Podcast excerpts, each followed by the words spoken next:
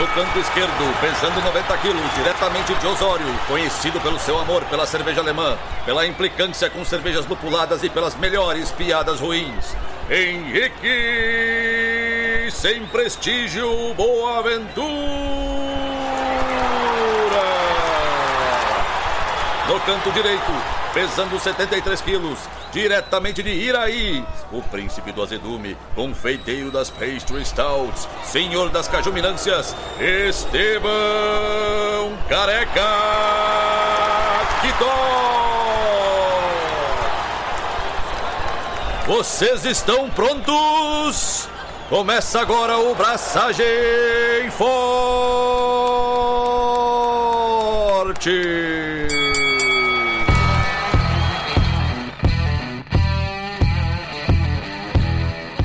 E aí, galera, Estevão da Suricato aqui. Alô, Loite, Henrique Boaventura e eu não gosto de gente. E hoje, apesar de eu não gostar de gente, eu gosto dessas pessoas que estão aqui no programa. Inclusive do Estevão. Inclusive do Estevão. Veja bem. Já? 18 segundos de programa? Ah, mas é assim. Amor é tough love. O que que tem nesse café dele?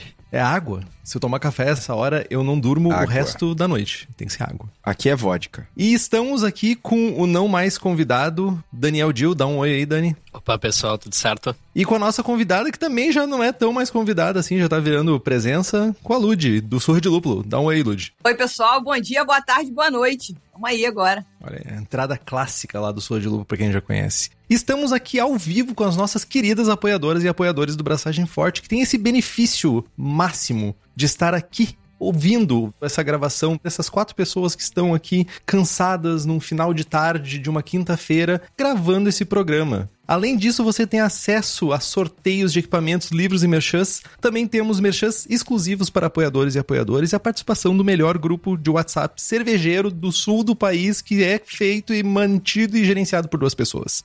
Então, se tu quer ter acesso a tudo isso e mais um pouco, faça como Alan George, Carlos Alberto Poitevin, Diogo Longo, Felipe Augusto Kintzer, Felipe Lécio, Gabriel Henrique Franciscon, Gabriel Mendes Souza Martins, Christopher Murata, Luiz Henrique de Camargo, Ricardo Luiz Bonato, Ricardo Peixoto Gonçalves, Rodrigo Veloso, Wellington de Oliveira Ferreira e um secto de outras pessoas mais. E nos apoie pelo Apoia-se, que é o apoia.se barra braçagem traço forte. O link tá aqui no post.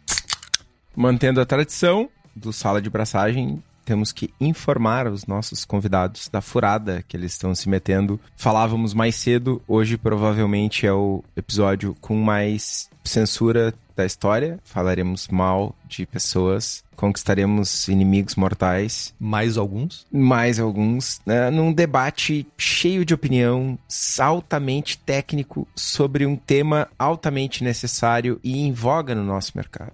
Falaremos de festivais. né? Temos vários festivais cervejeiros por aí, inclusive alguns tentando ressuscitar, porque já estavam nos aparelhos, pandemia e tal. Consumo de cerveja mudou nesses três anos, dá pra chamar assim? Mano, 2019 foi ontem, tá ligado? Mas enfim, nesses três anos e alguma coisa aí, tudo mudou. Aglomeros deixaram de acontecer pra felicidade do Henrique a gente se pergunta: ainda faz sentido um festival de cerveja? O que muda? As pessoas ainda têm esse desejo do aglomero? Ainda tem dinheiro suficiente numa economia fragilizada? Enfim, a gente vai falar sobre isso e muito mais. Mas antes de começar, Lud, mesmo não sendo nova na casa, conta pra nós, por gentileza, quem tu és, de onde vens, para onde vais. Conta um pouquinho da tua trajetória pra nós aí. Oi, pessoal, novamente, né? Minha clássico bom dia, boa tarde, boa noite. Ludmilla daqui, mais conhecida no meio cervejeiro como hipacondríaca. Mais recentemente conhecida como a voz desagradável que dá graça ao surro de lúpulo junto com o Leandro. Sommelier de cervejas, influenciadora de ninguém. E é isso. Estamos aí para falar sobre o mercado cervejeiro como um todo e hoje, mais especialmente, os festivais. E além da Lud, temos aqui ainda o Dani, nosso terceiro integrante, o Dani da Narcose, que, vocês sabem, é uma cervejaria independente, produz desde as lagers da mais alta qualidade até sours envelhecidas e extremamente complexas, colecionando premiações nos concursos mais renomados do mercado nacional e internacional. Dani é premiadíssimo. As cevas da Narcose não são pasteurizadas e tu pode comprar direto no site da Narcose, cervejarianarcose.com.br. Dani, dá um oi pra galera aí. Boa noite, boa tarde, né? Agora aprendi com com a galera aí do, do podcast, como é que se fala. Tudo certo? Vamos ver se vai, vai sair muita merda dessa boca aqui hoje. A expectativa tá alta, Dani. Só te digo isso. Se controle.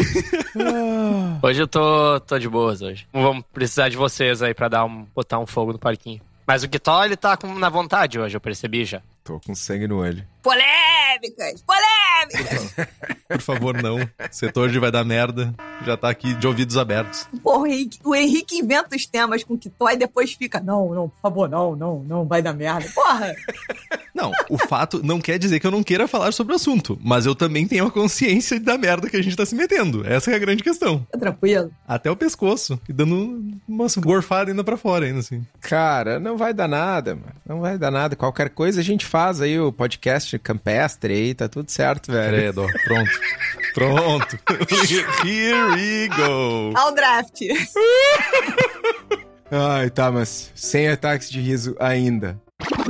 Então, mas vamos lá, gente, porque qual é que é o rolê? O Festival de Seva sempre foi um lugar onde as cervejarias conseguiam levar suas cervejas para um público diferente, né? Principalmente aquelas cervejarias que saíam das suas cidades, dos seus estados, participando de festivais regionais, nacionais, etc. E do lado do consumidor, as pessoas, há alguns anos, eh, aguardavam ansiosamente os festivais para provar cerveja, para rever amigos, para ver tendência de mercado, para tomar várias cervejas num lugar só, enfim. Quem nunca contou os dias para um festival massa de Seva, né? Só que aí veio pandemia, 2019, cara, ferrou tudo, o setor de eventos bugou, geral faliu, quebrou, se ferrou loucamente e não podia ter aglomero, não podia ter nada. E, cara, o perfil de consumo mudou, a galera começou a tomar a Seva em casa, delivery, os festivais perderam o sentido e o que tentou acontecer, rolar depois, meio que não.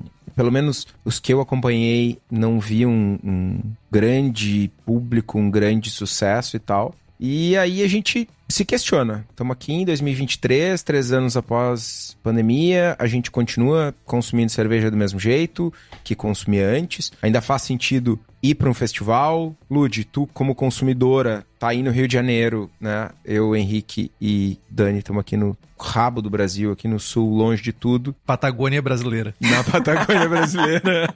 Na Patagônia brasileira, hoje fazia 32 graus, 34 graus às duas da tarde. Mas, enfim, tu faz sentido para ti? Tu voltou a frequentar festivais? Qual é a tua relação? O que que tu enxerga? O que que tu pensa? Eu não sou muito referência para isso, porque eu sou uma pessoa emocionada. Então, eu costumo frequentar as paradas. Eu gosto, eu acho bacana. Eu gostava antes e quando rolou a possibilidade de voltar a frequentar, na medida do possível, vacinada, eu voltei a frequentar o que eu consegui. O Rio também não é o epicentro das coisas. A gente tem aqui o Mundial de la Bière, que é um festival antigo que rola no Brasil. E óbvio, porra, tá no meu quintal, eu vou com certeza. Mas iria e irei em outros lugares, certamente, como já fiz em, em outras ocasiões, entendeu? Então, assim, eu acho que o consumidor que estava acostumado a fazer isso sentiu muita falta, certamente.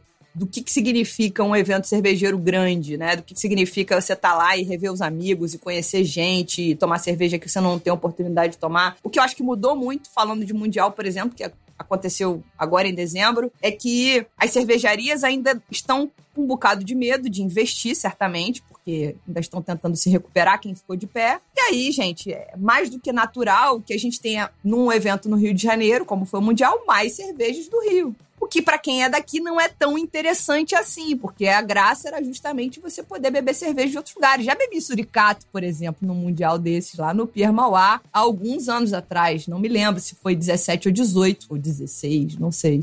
17. Então, assim, nesse sentido, fica um pouco menos interessante, porque você não consegue beber cervejas de muitos outros lugares. Mas ao mesmo tempo é. Eu acho que é importante pra caramba, assim. Cara, eu só queria fazer um. Já repetindo o que eu falei 500 vezes aqui, minha mágoa com o público do Rio de Janeiro é que se, se tinha só a cervejaria do Rio de Janeiro no Mundial, tava ótimo, porque a galera curte Serva do Rio, tá ligado? Lá em 2017, tudo que era cervejaria de fora vazia, cervejarias do Rio bombando. E tenho relatos de cervejarias que foram esse ano que tava assim de novo. Que cervejaria do Rio tava bombando? Só pra gente contextualizar aqui, trazer o olhar do carioca. Em 2017 ou esse ano? 17, que você tava aí, você pôde ver. 17. 17 tinha o stand da Três Cariocas na frente do Three Monkeys. Eu tinha. Acho que era isso. Aham, Que tinha um corredor, assim. Aí, mais no Cantoná tinha a Overhop. ok. E tinha mais uma cervejaria do Rio que tava bombando demais, assim. Essas quatro. Ocos Pocos, talvez. Isso. Ox Pocos, Overhop, Three Monkeys e. No meio do corredor, tipo, não dava pra passar, assim. Tinha. Eu lembro que num dos dias, um dos pavilhões estava vazio lá do Pierre Mauá. Uhum. Tipo, tinha medos de gato pingado. E no corredor, entre as cervejarias, tipo, a galera subindo no balcão e o meio tomado de gente e uma loucuragem. Os caras vendendo, sei lá, 4 mil litros de ceva. Legal. E cervejaria com stand grande vendendo, tipo, 700 litros, 500 litros num festival de cinco dias. Então, acho que é muito bom esse exemplo que você trouxe, falando dessas quatro cervejarias, sendo que, por exemplo, a Three Monkeys não esteve no Mundial do ano passado e não esteve nesse. Ano passado, que eu quero dizer 21, e não esteve no de 22, tá? É, eu, enquanto frequentadora assídua das redes sociais, também vejo a galera num low profile. Acho que eles estão focando mais em produzir para vender para grandes PDVs e talvez já redirecionando para fora de festival. Não sei. A Três Cariocas, ela teve um, um downside bizarro, assim, teve um revés muito grande, uma série de coisas, acho que até uma falta de. Ai, meu Deus, vou falar. Foi uma falta de decisão dos sócios, se eles queriam aquilo ali mesmo, ou se eles tinham milhões de outras coisas pra tocar e outras paixões. E aí ela foi reposicionada e mudou de nome, inclusive virou Carioca Co. A gente tentou entrevistá-los nesse Mundial e não rolou. O cara falou não. Uh! E aí, assim, Overhop recente abriu um brewpub, talvez seja quem esteja ainda muito independente, surfando essa onda artesanal forte. E aos poucos está sendo acelerada pela Ambev, né, meus amigos? Então, continua muito hypada aqui, a galera gosta muito, eles mantêm um- uma qualidade bizarra. Então, eu acho que são ainda pontos focais, sim. Mas esse ano eu vi uma galera pendurada no, no stand da Dádiva com força, assim. Muita gente no stand da Dádiva bebendo muita cerveja. Isso pra falar de cara, assim, do que eu me lembro, mas... Sei lá, se tivessem 100 cervejarias, talvez 60, 70 fossem cariocas. Tô chutando, tá? Essa proporção, 70, 30. E eu acho, Estevão, que tu não quebrou essa bolha de novo, tá? Com essa reclamação, tu não furou essa bolha. Vai continuar igualzinho. Mano, mas eu reclamo porque eu reclamo, entendeu? Não, mas é, a gente sabe. Nunca tive a pretensão de mudar nada no universo. Tá no teu DNA isso. Reclamar tá no teu DNA. Mas isso é normal. Tipo, de festival, é que a gente não. Porque, por exemplo, Blumenau é um festival que nem vocês falaram, ah, né, nos áureos tempos. Vinha gente do Brasil inteiro, cervejeiro e tal. Então, pra nós, a gente via como uma, uma oportunidade de provar cerveja diferente. Então, agora pega o cara ali que é de Blumenau e que foi lá tomar uma cerveja. Ele, se ele tiver a cervejaria que ele conhece lá de Blumenau, ele vai tomar aquela lá. Ele não quer provar. Tipo, a gente tem essa ideia que todo mundo quer provar a cerveja. Cara, tem gente que tá indo no festival lá pra curtir, porque, enfim, não tá indo lá pra provar. E aí as pessoas não estão indo por. Ah, daqui a pouco achou uma marca legal, vai provar, beleza. Mas assim, ah, tem uma ali que eu conheço, cara, vai ficar naquele stand e vai beber. Então acho que por isso que as marcas local acabam se sobressaindo em algumas, em algumas vezes em festival. Mas assim, eu nunca participei do Mundial, mas todo mundo fala que é. Tipo, impossível ganhar dinheiro, tá ligado? Não, isso sem sombra de dúvida. O melhor é que é reticências. O melhor, rufem os tambores. Não, e a loucura, é, eu fui uma vez, uma vez acho que foi. Os stand que os caras faziam, acho que os caras gastavam 50, 100 mil reais pra fazer o stand pra um festival de cinco dias, velho. Como é que se paga isso, meu? Não se paga. Tá louco, tipo. É a bolha do mercado cervejeiro. Mano, só pra. é, A pauta já foi pra caralho, né? Demorou nove minutos. Mas nesse Mundial de 2017, tinha uma cervejaria. O nome é parecido com o Liffey. Não é o Liffey, não é o. Nuno, desculpa te meter nessa frase, não tem nada a ver com o Liffey. Mas era. Jeffrey. Jeffrey, Jeffrey. Jeffrey, é do patinho, sim, sim. Que tinha três fucking stands em três fucking pavilhões diferentes, mano. Pra vender uma Vitbier, velho. Como assim, meu? E, o- e o bagulho não era tipo uma barraquinha, tá ligado? Era um bagulho casa-cor, assim, três andares gigantesco. Casa. What the fuck, velho? Tá aí, eu acho que você trouxe um negócio que eu acho que é muito legal, sabia? Que tó. Vamos lá, o Mundial começou em 2013. E a Jeffrey, assim como a Bode Brown, estiveram desde o primeiro festival. E o primeiro festival foi num lugar aqui no Rio chamado Terreirão do Samba, que é um lugar menor, muito quente, etc. Os stands eram todos padronizados iguais, feiorzinhos e tal, não, Bode Brown tava lá com a Kombi com 5, 7 torneiras, sei lá. a Jeffrey tava lá com o standzinho em fuleiro. O negócio escalou. O que eu acho que aconteceu foi: rolou um boom da cerveja artesanal. Todo mundo começou a ser cervejeiro, a cervejaria. E a Jeffrey cresceu, porque reza a lenda que um dos sócios era muitíssimo bem relacionado com pessoas que detinham poder de compra em grandes PDVs, supermercados grandes, etc. E aí, os caras abriram o que a gente entende hoje como a primeira fábrica na zona sul do Rio de Janeiro. Quando não era permitido abrir fábrica, não era um brew pub. Eles tinham uma fabriqueta lá que era só experimentação, mas teoricamente não era permitido isso. Então eles cresceram muito rapidamente, com uma cerveja, um estilo apenas, que era a Vitibia. Que, gente, esse é o modelo que a gente conhece, que o brasileiro conhece, ué. Todo mundo bebeu, falar todo mundo, vocês vão tacar um monte de pedra, mas, enfim, dos 18 até em algum momento na vida, a maioria dos brasileiros bebeu American Light Lager, American Premium Lager, enfim, as, as, as cervejas de massa. A praia, que é do Rio de Janeiro também, até recentemente só tinha Vitibia. Agora é que eles lançaram uma Lager lá, uma Primo Lager, sei lá qual é deles que eles lançaram. Mas enfim, era um modelo de negócio que funcionou. Eles cresceram junto com o Mundial. E aí eu acho que o negócio que começou a dar errado foi quando o Mundial virou isso que o tu falou. Casa cor, stand com 3 metros de altura, escorrega, piscina de bolinha, escambau, entendeu? E aí ficou inviável, ficou impagável. Porque era espetaculoso. Acho que, inclusive, a pandemia veio por conta disso. Eu nem sei mais onde é que a gente tá. Não, mas eu ia dizer, aí vamos ligar tudo isso. Aí a gente tem um festival genérico.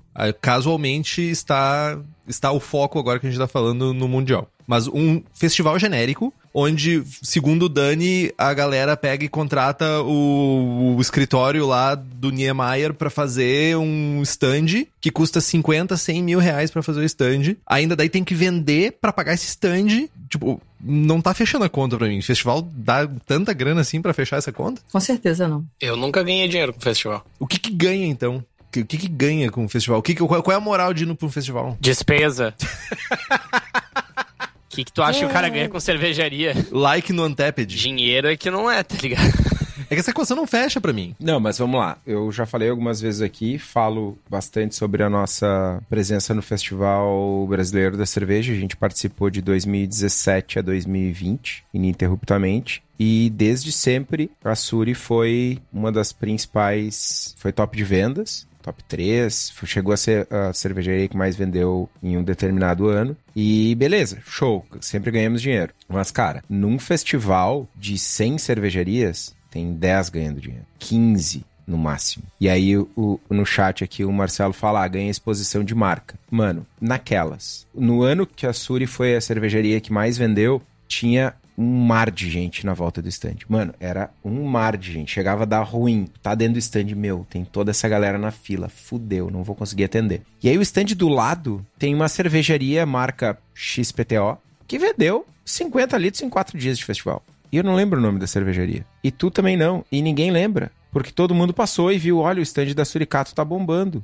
Cara, no meio de 100 cervejarias, tu vai lembrar da Suricato que tá bombando, tu vai lembrar da Dádiva que tava bombando no Mundial da BR 22 no Rio de Janeiro. Tu vai lembrar da Três Cariocas e da Overhop que estavam bombando no Mundial de 2017, mas a que não tava bombando, não tava bombando, ninguém lembra. É uma falsa percepção de exposição de marca. Ah, mas os caras venderam cerveja, venderam 50 litros de cerveja, meu. Quanto que o cara gastou pra estar tá lá? Se o cara pega o que ele gastou e bota em, em, anúncio pago no Instagram, o cara alcança 300 mil pessoas, mano. Ah, ok, é uma ferramenta diferente. Beleza, mano. Bonifica o PDV. Pega os 10 mil que tu gastou pra ir lá e dá 20 barris de graça para 20 PDVs diferentes, mano. Tu vai alcançar mais gente. É, eu vejo que é muito mais como uma ferramenta social. E aí tu acaba encontrando as pessoas, mas assim, mesma coisa, ah, exposição pra Marvel, mas tá, depende de quem tá lá. Aí às vezes o cara acha, não, vai aumentar minhas vendas. Aí tu vai lá, conversa com 50 pessoas de bar e coisa diferente. Cara, quantas vendas tu acha que fecha? Sim, é, é difícil, não é assim, ah, mas tem seus pontos positivos, mas no fim das contas, ah, não, vou botar na ponta do lápis com certeza tem coisa que tu investe melhor em questão de marketing e tal. E a outra coisa que a gente não. Tipo assim, festival de cerveja, falando agora, vamos dizer assim, sei lá, 5 anos, 5, 10 anos para trás. Que aí tá, tinham marcas realmente que eram mais difíceis de encontrar e tá, em alguns lugares do Brasil. Aí tu ia no festival e tu encontrava todas as marcas. Hoje em dia, tu encontra praticamente o que tu quiser, onde tu quiser. Não tô falando que a qualidade vai ser igual. Mas assim, e a maioria das marcas que são as hypadas, que é de fechar, essas não participam de festival desse tipo de festival que a gente tá falando, pelo menos, né? É participam de outros tipos de festivais, mas esse de montar stand não, até porque os caras não têm produto para isso, né? Vai vender a produção mensal num festival, daí se for num festival que vende bastante. Então, acho que isso também é uma coisa que muda nas questões de festivais, é a acessibilidade a, cervejas, né? Se a gente for falar de, eu para mim, quando a gente fala em festival, a gente tá falando uma coisa maior. Né, que teoricamente está tentando sair do eixo local apenas para falar mais nacional, regional e etc. Eu acho que existem eventos cervejeiros que podem atender a uma classe de cervejarias que ainda não estão no patamar de um festival. Feiras e eventos menores, onde as cervejarias podem estar lá e aí venderem cerveja de fato, o custo é menor, a exposição de marca é menor, enfim, mas tudo bem, é tudo menor e você talvez consiga alcançar o público que você precisa alcançar, que é o vender local ali. De repente o cara vai num evento desse tipo mundial, tipo menor, e depois nem consegue vender na internet. Interessou, alguém gostou muito do seu produto e não tem nem como consumir depois que ele saiu do festival. Acho que é um tiro no pé. Falta planejamento, assim como falta planejamento em um monte de área da cerveja. Com certeza. Né? Não é só para questão de evento e festival. E aí, outra questão importante é: existem as cervejas que a gente almeja. Por exemplo, eu já bebi muita suricato em São Paulo. Acho que eu nunca consegui comprar uma lata de suricato no Rio. Talvez no Raoni uma vez. Mas é difícil. Você já disse que já teve problema aqui. Aqui o Rio é foda mesmo. Não vem pra cá, não. Mas enfim. a gente também fica naquela do tipo, você almeja o negócio e não consegue consumir. Aí quando a pessoa tá ali, não necessariamente ela vai lembrar do teu stand. Eu não sei, é antropologia do consumo até. Não? Mas eu sinto que é exatamente isso. Quando tu vai com viés de que, bom, estou indo para um festival para aparecer. A briga que tu tem num festival é enorme. Tem uns players gigantescos para te brigar ali e tu achar que tu vai se destacar Aí vira, sei lá, vira até aquele rolê, tipo, bizarro, para dizer o mínimo, de tipo, sei lá, vai expor mulheres para fazer, vai botar alguém com uma roupa diferente, vai botar, não sei, umas coisas que são meio bizarras para chamar a atenção que não é a cerveja, entendeu? Que a gente já viu isso acontecendo em festival. E eu espero que isso não esteja mais acontecendo. Não estou tão próximo dos festivais, mas eu espero que isso não esteja mais acontecendo. Pela cara da Lud, eu acabo de descobrir que continua. É, esse ano rolou um anão, mas enfim, não vi mulher, mas anão. Ah, cara, eu acho, cara, eu acho uma depressão do tamanho de um trem tu pegar uhum. e colocar, tipo, qualquer coisa num festival de cerveja, tu colocar qualquer coisa na frente da tua, da tua cerveja. Tipo assim, é o atestado, é um carimbo de que tua cerveja é uma merda, sabe? É isso, para mim. Mas sabe o que não é uma merda? Não é nem de perto, porque é o top, é o creme de la creme, é a qualidade em forma de um produto orgânico, um produto verde com uma florzinha que tem as melhores qualidades para quem faz essas cervejas lupuladas com aroma de lúpulo, que eventualmente eu tomo, mas não é meu troço favorito, que é a Hops Company, que vai diretamente nas fazendas dos Estados Unidos e quiçá talvez no futuro nas fazendas lá da região da República Tcheca, da Alemanha trazer lúpulos selecionados com qualidades específicas, variedades específicas para fazer cerveja do jeito que você quer, porque além de trazer esse lúpulo fresquinho, selecionado pelas mãos do Eugênio e do Thiago, também tem a análise de óleos essenciais. Então tu sabe exatamente o que está entrando na tua cerveja. Se tu é cervejeiro profissional, cervejeira profissional e você está querendo ter acesso a isso, o lugar é a Hops Company. Entra lá no site hopscompany.com ou acessa a página da empresa pelo Instagram, que é o arroba Hops Company. Hops Company, ni, ni, ni. Sabe que, o que, que não é uma merda? A Hops Company, mano do céu! Ah! é por isso que eu sou amado por isso. Tá, mas beleza, a gente tava falando lá que conforme as pessoas foram se vacinando e algumas pessoas não, mas né, a gente torceu para que todos se vacinassem, a pandemia, pela origem da palavra, se foi e novamente as pessoas estão saindo de casa, saindo dos seus buraquinhos e indo para os lugares, bares, festivais e tudo. Vários, como o Estevão falou em algum momento, vários festivais clássicos estão voltando e a gente não vai dizer o nome desses festivais, ou já dissemos, já, então, enfim, mas é, tem que fazer rir, né, gente? Se pagar a gente, a gente fala com amor e carinho, se não pagar, a gente vai falar com desprezo. É assim que funciona o mundo da publicidade. Vocês notam na cena cervejeira o mesmo entusiasmo, quando eu digo o mesmo entusiasmo das mesmas pessoas para ir nesses festivais? Você tá perguntando se as pessoas estão empolgadas em ir no festival? Isso? Cara. Lembrando que essa pergunta foi feita por alguém que acabou de se mudar pro interior que não gosta de gente, tá ligado? então. Não, assim, imagina, eu tô no Mundial, eu tô presa. Eu vim, mas eu vim muito contra gosto! Eu não queria estar aqui! Não, na moral, cara. Mas é mais pelo rolê assim. Se a gente for pensar, uh, muita gente começou a consumir em casa, como o Estevão falou. Muita gente mudou a maneira de consumir cerveja. Nem bar mais algumas pessoas voltaram a frequentar por N motivos, seja por grana, seja por vários valores, né? Eu não sei se as pessoas voltaram a enxergar festivais com os mesmos olhos, como a gente estava falando. Será que as pessoas continuam agora olhando para festivais como aquela oportunidade que eu tenho de fazer, encontrar as, as pessoas que eu gosto lá no festival? Será que o festival ainda é aquele lugar que eu vou conseguir tomar aquelas cervejas que eu queria tomar e não consigo tomar? Ou virou, sabe, simplesmente um lugar para tirar foto e ficar andando, que nem eu vi algumas fotos bizarras de alguns festivais aí, tipo, a galera andando pra um lado pro outro, olhando pra uma câmera ao invés de olhar pros lados e ver as pessoas, sabe? Tipo, eu faço isso da minha casa, não no festival de cerveja. E com o ar-condicionado ligado. Tipo, mudou, é, ainda é vantagem estar lá no festival, sabe? Henrique, eu acho isso. Acho que quem paga o ingresso pra ir num evento, ele tá indo porque ele quer. Ou ele tá indo porque ele quer olhar pra uma câmera, ele tá indo porque ele quer tomar cerveja, ele tá indo porque ele quer, ponto. O que ele quer aí é uma outra, outra decisão. Eu acho que a gente está falando de, de, festivais grandes. Eu trouxe essa ideia de falar de feira, de evento menor, evento da cidade, do bairro. Mas e se a gente for falar desses eventos. Como é que fala sem falar do nome?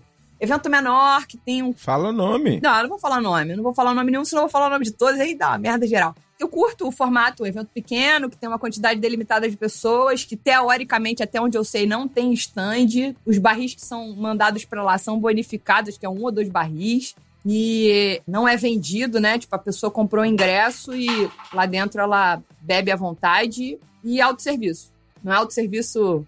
Autosserviço você se serve mesmo, não é cartãozinho nem nada parecido com isso. Não é cartão. Entendeu? Então, tipo, é um outro tipo de evento, é um evento bem menor, com uma quantidade de pessoas menor. Aí pode ser uma questão de disposição de marca, novamente. Vai ter muita cerveja daquele estado, daquela região, talvez, para poder aparecer. E, e, tem surgido eventos assim como alternativa a esses grandes festivais. Que eu acho que a gente tinha que ter um grande festival aqui no, no Brasil, nos, nos formatos que tem lá fora que quem toma conta disso tinha que ser a Bracerva, por exemplo, para mim. Ou a Serva Nacional, sei lá que caralho que vocês queiram. Entendeu?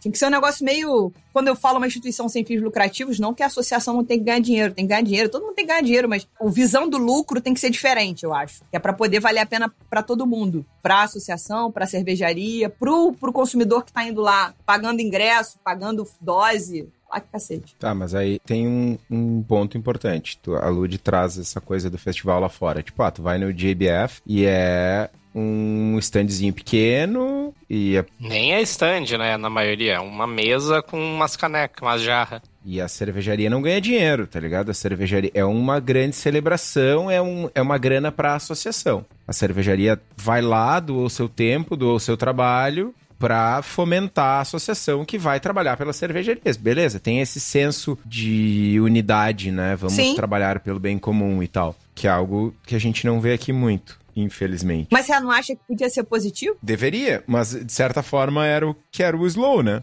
Só que aí o dinheiro não era da associação. Sim, a cervejaria podia ir lá com um barril, dois barris, três barris, ganhava uma merreca e, e o dinheiro. Só que o dinheiro não ficava para associação, ficava pro. Peraí que eu vou dar a morta, que é o rolê o seguinte.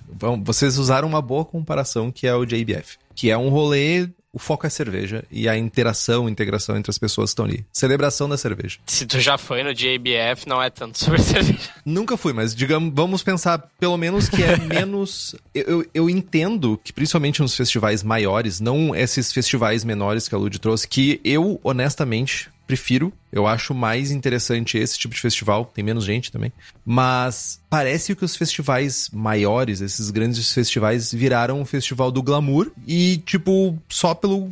Não é só pelo, mas muito pelo glamour de estar ali, muito pela foto, muito pelo, sabe? Não é pela serva. Parece que é muito mais pela por estar ali no momento e tirar foto e fazer a postagem e fazer alguma coisa, sabe? Não sei, eu tenho essa impressão, assim. Pode acontecer, claro. Mas Henrique, show, você vai em show? Já foi? Quando você era. Eventualmente. Eu, eu, escolho e seleciono com muita. Quando você era jovem? Quando eu era jovem. Não, eu fui recentemente no show e fiquei me perguntando por quê. Mas foi muito bom o show. Depois foi uma desgraça da dor. Não, então, mas aí é que tá. Eu, quando vou num show, cara, eu, eu, fico naquela do tipo, eu quero capturar algum minuto disso aqui pra eu ver depois. Eu não vou ver depois essa merda. Aí fica uma porrada de celular na minha cara. Todo mundo gravando um monte de imagem que ninguém vai ver. Assim, eu via de regra nos eventos, acaba eu saio em um monte de foto, mas eu não tiro nenhuma, porque eu não sei fazer isso direito, entendeu? Porque depois que eu chego, a gente tem uma brincadeira entre Leandro e eu, que é tipo, ele falou: depois que você chega, você esquece que você tem que fazer conteúdo. Você cagou, você bebeu a segunda cerveja, acabou. Você, seu corpo. É claro que eu tô ali naquele momento, eu quero, entendeu? Então, assim, eu queria que você experimentasse num evento grande, você, Henrique, que tá, tá sempre em eventos. Cara, porra, eu queria que você experimentasse no evento agora pós-pandêmico. Depois da braçagem voando baixo, assim. Você vai aguentar. Porque você não vai beber cerveja, não vai ser sobre isso. Vai ser sobre tirar foto. Hum. Ué, happy, happy, happy. você duvida? Ah, Gente, Tá, mas eu concordo, concordo com a Lud. O rolê do Henrique vai ser diferente. Mas lembrando que o Henrique, o último festival, que o Henrique bate no peito e diz que foi e, nossa, eu fiquei até o final. Eu saí às 11 horas Não, não fode. Não fode. Eu fiquei até desligar as luzes. do Festival Brasileiro da Cerveja. Eu fiquei até desligar as luzes. Não fode. A Gabi Lando manda no chat aqui, o Henrique foge. eu achei que era na Quermesse. O festival que ele ficou até apagar as luzes é na Quermesse de Osório.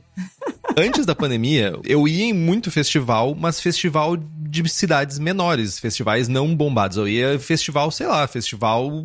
Um festival que eu ia bastante era festival que tinha na Cidade Feliz. Tinha um monte de cervejaria da região que ia lá, botava cerveja, e eu sentava no chão, na grama, e ficava bebendo e comendo salsicha e coisa assim. Esse é meu rolê. Quando você não era conhecido, né, Henrique? Agora não dá mais. Mas claro que dá. Sou um pequeno. Eu, sou. Hoje em dia alguém oferece um lugar pra ele sentar, ele não precisa sentar no chão mais. Porra, na moral, eu fui Mas é num evento idade. na Bahia. Eu fui num evento na Bahia. Nada a ver com braçagem forte. Cheguei lá, tinham três caras com boné e camisa do braçagem forte.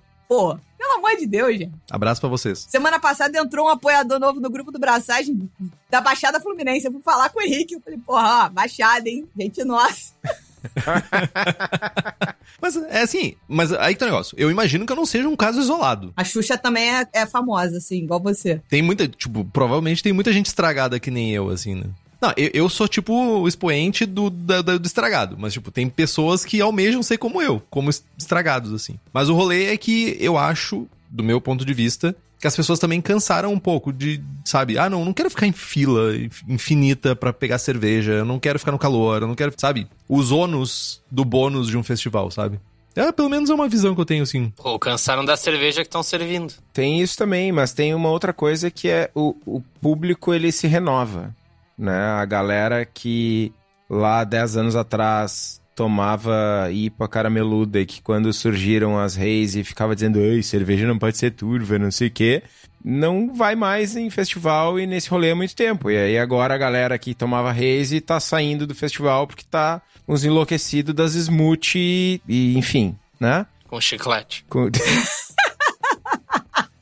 Sim. Não, É, o elefante na sala. os festivais eles continuam cheios. Independente de ter pessoas que não gostam de ir, tem outras pessoas, tem novos entrantes, talvez. Sim, mas a minha dúvida é tipo assim, ó, tudo bem, eu também não tô muito por dentro das, vamos dizer, das maiores novidades agora, porque é tudo, galera, só coisa nova cada semana, né? Mas, cara, eu não vejo, assim, uma renovação tão grande da base de cliente que a gente tem, tá ligado? Eu vejo cada vez um afunilamento maior e aí, de novo, quando a gente fala desses festivais que a gente tá falando, é uma briga pela pirâmide ali. Quando a gente começa a pensar em, tipo, o que a Lud tava falando ali, de eventos menores, isso é o que realmente, na verdade, vai te dar dinheiro e fazer tua marca crescer. É que a gente, pelo nosso ego, a gente quer ser lá, os pica entre todas as marcas, eu quero ser o que um, um grupo lá diz que é o melhor, eu quero ser aceito por esse grupo. E aí esquece que a gente tem, isso eu falo todo o programa, esquece que a gente tem, tipo, uma quantidade de cliente muito maior na uma parte um pouco abaixo de clientes que não são pessoas que estão querendo ir atrás de um festival pra provar uma. Cara, o cara curte serve o suficiente que se tiver um festival perto da seriedade dele, ele vai lá pra beber. Mas ele não tá nessa pilha de tipo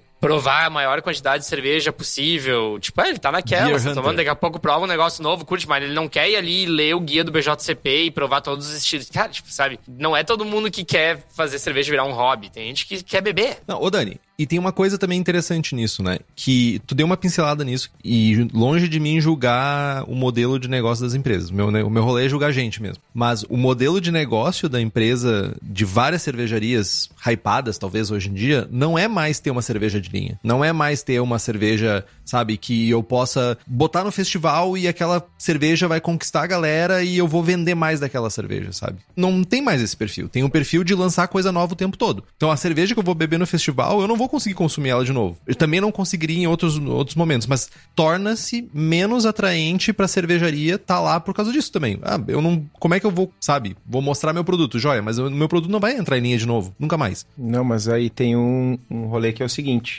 a cervejaria ela faz o lançamento para atrair público no festival. Tipo, ah, meu, modelo Suri. Vai pra Blumenau, leva 30 cervejas, 15 lançamentos, o stand bomba. Segunda-feira, pós-festival, bar batendo na porta. Ah, quero comprar, quero comprar. Tá, quero essa, essa, essa. Não, não tem nenhuma. Mas eu tenho essa outra, essa outra, essa outra. Ah, beleza, quero todas. É tipo, o público quer novidade, seja no festival, seja fora dele. Eu não quero vender a cerveja que eu vendi no festival na semana seguinte. Porque o meu cliente já tomou ela no festival. Eu quero vender ela na semana seguinte. É, eu quero vender outra na semana seguinte. Mas, Estevão, aí eu vou te perguntar uma coisa e eu pergunto, estendo essa pergunta para todo mundo. Que parcela e que perfil exatamente que quer cerveja nova o tempo todo? Porque é o que o Dani fala, mano, a gente tá olhando a bolha da bolha da bolha da bolha, mano. Meu, quando tu fala em cerveja hypada que é lançamento pra gerar. É, cara, é a bolha da bolha. É o supra-sumo da bolha, velho. Sim. E aí, só que aí eu faço, sei lá, eu sou a cervejaria XPTO, eu faço dois lotes por mês de 2 mil litros, eu lanço duas cevas novas por mês, e eu tenho uma estrutura super enxuta e eu não tenho ambições de crescer e não sei o que. A minha ambição é ter mais seguidores no Instagram e ser hypado e eu ganho um dinheirinho e aí às vezes isso é meu segundo trampo e tá tudo certo. E aí é isso. Então, vou trazer dois centavos aqui de duas questões que a gente tem números como se fossem imagens. Imagens! Imagens com o comandante Hamilton, pois não, comandante Hamilton! É... Números da onde, Lud? Números da pesquisa do Retrato dos Consumidores de Cerveja, exatamente. Eu não vou deixar de fazer o meu jabazinho, gente. Pelo amor de Deus, eu não tô pagando, mas tô aqui, ué. Paciência, é quase, quase a mesma coisa. Tá pagando com seu tempo.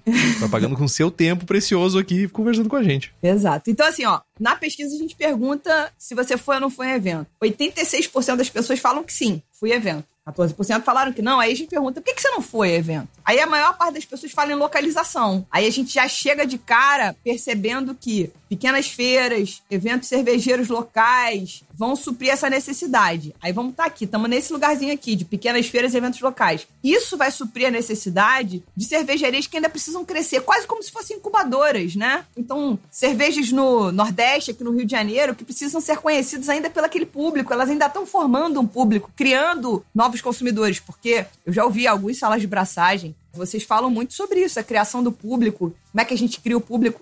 É a dúvida de um milhão. É a dúvida de um milhão. Ah, mas aí eu vou discordar de ti. Não, você pode discordar de mim à vontade. Só para concluir rapidinho. Então, assim, o que eu acho é que essas cervejarias que vão nesses eventos pequenos, elas estão tentando apresentar o produto delas. O, o... Aí elas vão ter que ter uma de combate para quem quer tomar brama beber o que elas estiverem lá e agradar uma meia dúzia que, que tá afim, não é hypado. A outra informação da pesquisa é que as pessoas, quando pensam em decisão de consumo, a primeira delas, ao contrário do que a maioria das cervejarias pensam, hypadas ou não, é. Ela não está preocupada com o lançamento. A galera que compra de fato, não a ponta da pirâmide ultra geek. Mas a galera que compra de fato, como você falou, Dani, a minha base de consumidores é mais ou menos a mesma. Essa galera que é fiel não está preocupada se o Dani está lançando uma coisa diferente da outra. Mas se você está produzindo aquelas que todo mundo ama sempre, eles estão comprando com você. Óbvio que acontecendo faz um lançamento, dá, sobe um pico. Acho que, que tem uma série de vertentes aí. O, o, o consumo é muito amplo para a gente pensar que só querem lançamento, ou seja, a gente só está focando num lugar, ou só querem cervejas fracas, ou só querem cervejas fortes, ou só querem cerveja de chiclete, enfim. é muito. Mas vai daí. Ah, eu perdi o meu fio da meada. Quando voltar, eu, eu comento. Não, mas olha só. Primeiro, ah, vocês são muito bobinhos por querer me apedrejar. Não, eu não quero te apedrejar. Eu só quero expor publicamente o meu desprezo. Ah, eu lembrei agora. Agora eu lembrei que Olha aí, ó. Falou em desprezo, ele lembrou. Não, que tu disse, tipo assim, das marcas participarem de feiras menores para daí fazer crescer a marca e tal, assim. Não posso dizer isso com muita certeza, tá? Mas a maioria das marcas que são hypadas não foi o crescimento, não foi um crescimento orgânico do mercado local e tu participando de feirinha. Não, é tipo assim, ou é contato pré-estabelecido, daí de alguma maneira tu é conhecido no mercado, as pessoas sabem que tu faz uma cerveja boa, e, ou tipo, já tá no meio de caseiro e tal, e aí começa por aí, sabe? Ou às vezes é por causa de nota de Antept e tal, mas eu acho que a maneira mais difícil para pegar e tipo, não, eu vou agora começar uma cervejaria pequenininha e vou construir com o meu público local e fazer assim, cara, isso é muito difícil de virar uma marca hypada. Não, eu concordo 100% com você. Hypada, tipo, uma marca com notas altas, Antep, coisa assim. Eu concordo 100% com você, mas eu não tava falando de marca hypada, eu tava falando de marca, de gente que quer trabalhar com cerveja e ganhar dinheiro, ponto. Porque não necessariamente quem tá fazendo cerveja hypada, é o que tu acabou de falar isso. Não necessariamente essa pessoa tá querendo crescer e ganhar dinheiro. Quer dizer, quer ganhar dinheiro,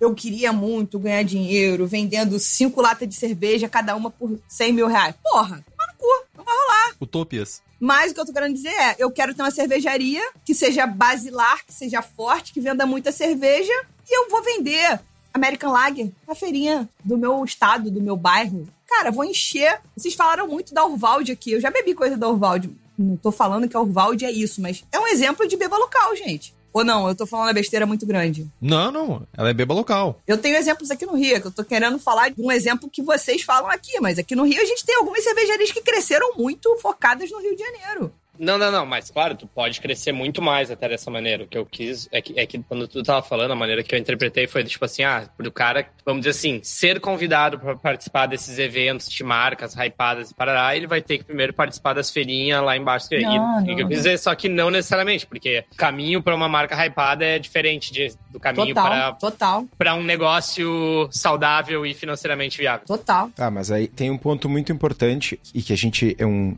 um equívoco, que é muito comum e que sempre que a gente fala de ceva, não só a gente, mas todo mundo, é, é esse equívoco acontece. Que a gente pega um pedacinho do que a gente enxerga do mercado e a gente transforma isso em uma verdade absoluta. Né? Tem diversas cervejarias atuando em nichos diferentes e para fazer o gancho com o tema, né, que quando a gente está falando de festival, tem diversos festivais com tipos de público e com pegadas muito diferentes. Eu nunca me esqueço, uma vez eu estava sentado com um casal de uma cervejaria do centro do país, do centro geográfico do país. E aí eles, bah, nossa, tu é da Suricato, que massa, pô, vocês sempre bombam em Blumenau. Quanto é que vocês vendem por festival? Eu, ah, sei lá, uns 1.500 litros. Aí a esposa do cara da cervejaria, ela não trabalha na cervejaria, só a esposa do cara, tava junto no almoço. Ela falou assim: Nossa, mas o festivalzinho, o XPTO que a gente participa todo final de mês lá, a gente vende quatro vezes mais que isso.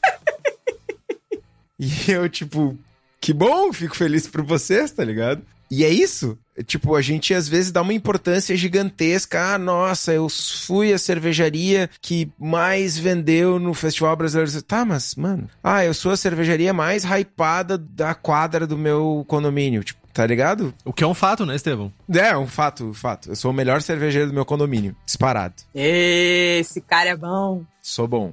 E, cara, agora nem, nem sei mais, acho que a gente falou antes, mas eu e o Dani, a gente participou do Festival Amazônico da Cerveja em Belém em 2018. Mano, uma cena completamente diferente, velho. Completamente diferente. E tinha um monte de ceva boa e um monte de ceva ruim, e o público nem sabia quem era a narcose, tá ligado? Não sabia quem era Bode Brown, quem era Suricato, quem era ninguém. Mas pera, pera aí, você queria ser conhecido em Belém? Não, não é, não é nenhuma questão de querer ser. É só um fato. Não era. Mas é normal. E eu já vendia bastante pra lá. É normal, sim, eu não tô reclamando. Só tô pontuando de que às vezes a gente olha pro festival que a gente participa, seja como cervejaria ou seja consumidor, e extrapola essa informação pra outros festivais. Ah, o Mundial da LBR é assim. Ah, só tem consumidor carioca que gosta de cerveja carioca. Então eu não vou participar do Mundial da LBR São Paulo porque vai ser. Não, não sei. Sim. Provavelmente vai ser diferente. Meu ponto é esse: a gente tá aqui voltando a falar de,